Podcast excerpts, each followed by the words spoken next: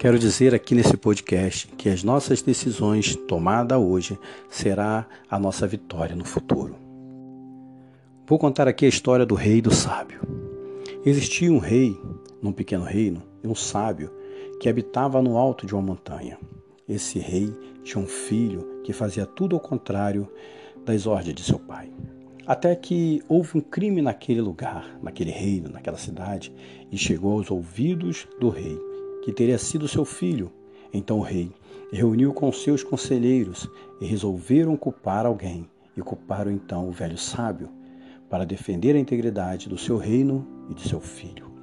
O rei mandou prender o sábio e disse: Jogamos a culpa nele, pois ele não tem família, nem filhos, nem ninguém por ele. Mas para que o povo veja a minha bondade, escreva num papel a frase culpado e dobre bem. Em outro papel escreva inocente e dobre bem.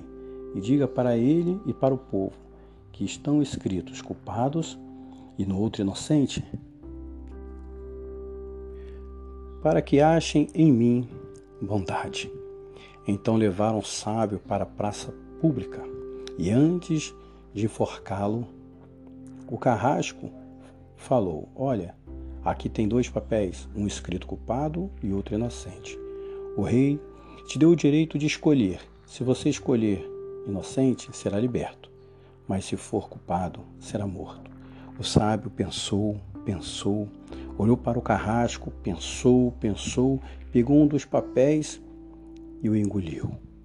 Então o rei e toda a sua cúpula esbravejaram.